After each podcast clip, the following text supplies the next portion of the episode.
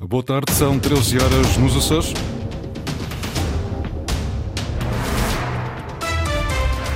Vamos conhecer os títulos desta edição. Crise política nacional acabou por se sobrepor à regional. O comentador da Antena 1, Raul Vaz, acredita que não vai haver eleições antecipadas nos Açores. Câmara de Ponta Delgada apresenta queixa na PSP por furtos e danos na iluminação de Natal.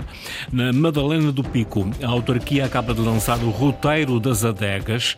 É o vinho e a cultura da vinha a projetarem o turismo local. A esta hora, 15 graus na Horta, Angra e Santa Cruz das Flores e 17 em Ponta Delgada. Avançamos agora com as notícias da região. Edição às 13 horas com o jornalista Sais Furtado.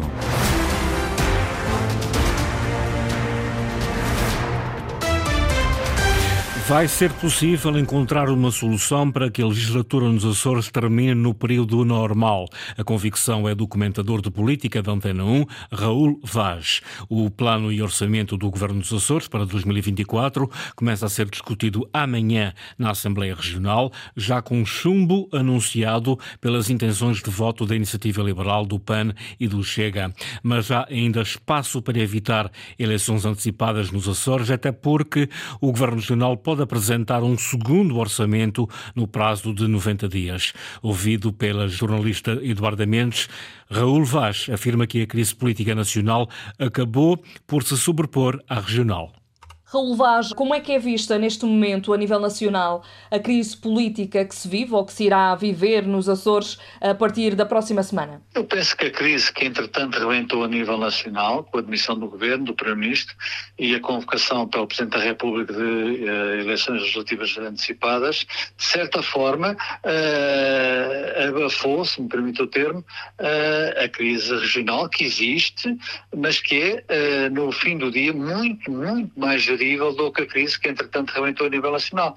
Portanto, eu acho que o Governo Regional dos Açores ganhou aqui alguma margem de manobra, a oposição dos Açores uh, também tem essa noção, julgo eu, e, portanto, eu acho que os Açores têm uma solução muito mais fácil do que a crise nacional. Que impacto é que terá esta crise a nível nacional nas posições tomadas pelos partidos nos Açores? Eu penso que a crise nacional, de certa forma, deu alguma margem de solução à crise regional, ou seja, uh, o Governo Regional dos Açores uh, tem uh, argumentos e, e, ferramentas políticas para dizer vamos resolver isto, há mais um orçamento regional para aprovar, há mais um ano, diremos, de instabilidade estável nos Açores e, portanto, eu acho que essa é em termos de modo, espera e bom senso, a solução que se apresenta com mais considerável uh, a nível regional. E eu acho que isso vai acontecer.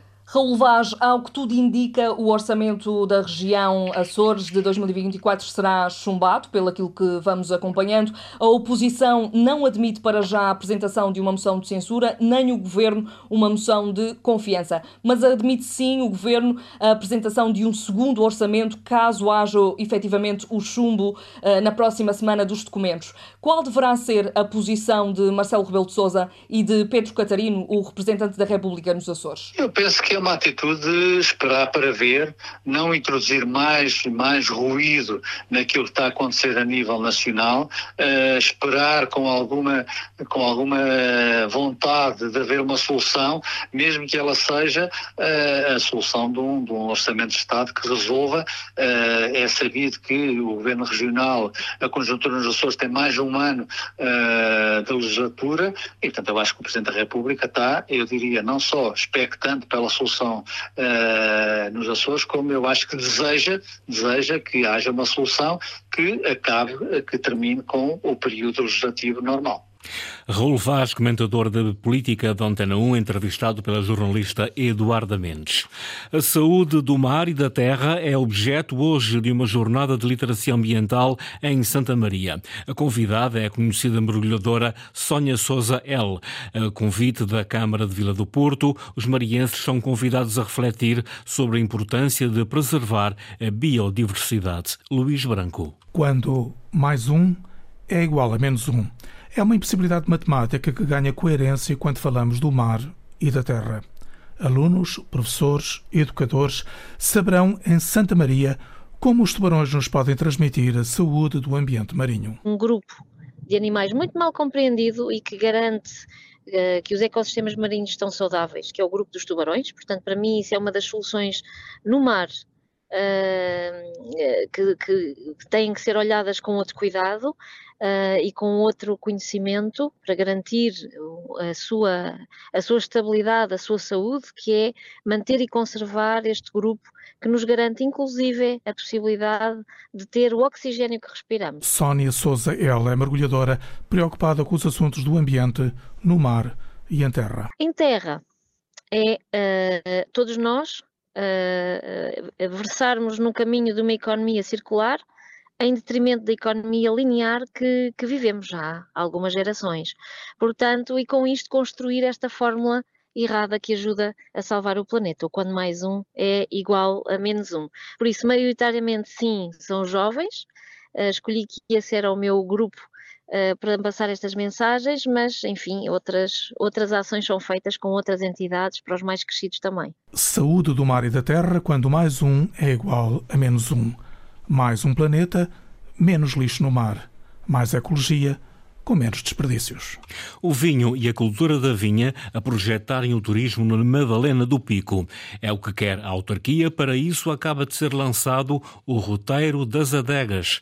David Borges. O novo projeto do município da Madalena pretende dar a conhecer a história do vinho do Pico e das adegas, onde secularmente tem sido produzido desde o cultivo das uvas até o engarrafamento final. Não queríamos deixar passar esta oportunidade desta criação, desta, desta, desta rota, que vai, vai dinamizar cada vez mais os nossos produtores, o que é, o que é realmente fundamental. Tudo aquilo que nós fazemos, que ajudamos a criar com os produtores, é sempre eh, alavancando uh, os nossos vinhos e os nossos produtores também, o que é realmente muito importante. José António Soares, presidente da Câmara da Madalena, o roteiro que conta na fase inicial com 12 adegas de produtores com vinhos certificados de toda a Ilha do Pico é mais um contributo para a sua projeção através do enoturismo.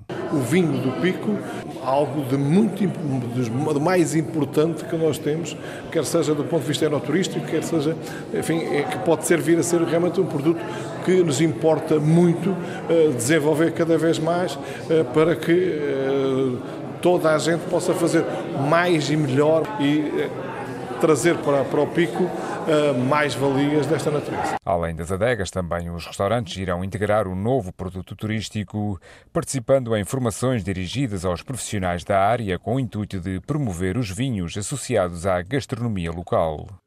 Ponta Delgada foi a primeira cidade dos Açores a acender as luzes de Natal e nem a chuva das últimas noites tem impedido os habituais passeios para descobrir as novidades. Luísa Couto.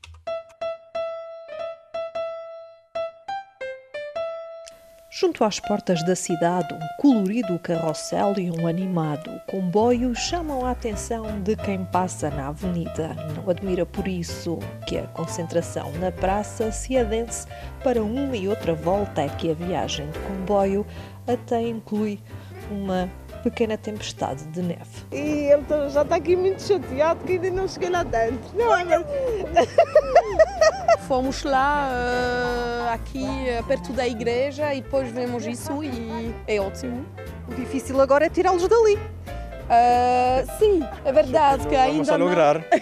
Não... por isso estamos aqui. Divertem-se os miúdos, já os graúdos vão aproveitando para apreciar um presépio tradicional instalado no arco da fachada da Câmara Municipal. Um presépio onde não faltam as mais emblemáticas tradições da cidade, como é o caso da procissão em honra do Senhor Santo Cristo dos Milagres, bem representada em pormenor.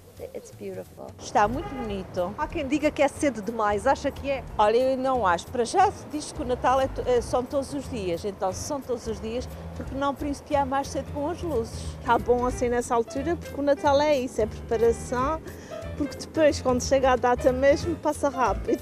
Por isso há que aproveitar a luz que veio trazer o brilho do Natal à cidade de Ponta Delgada.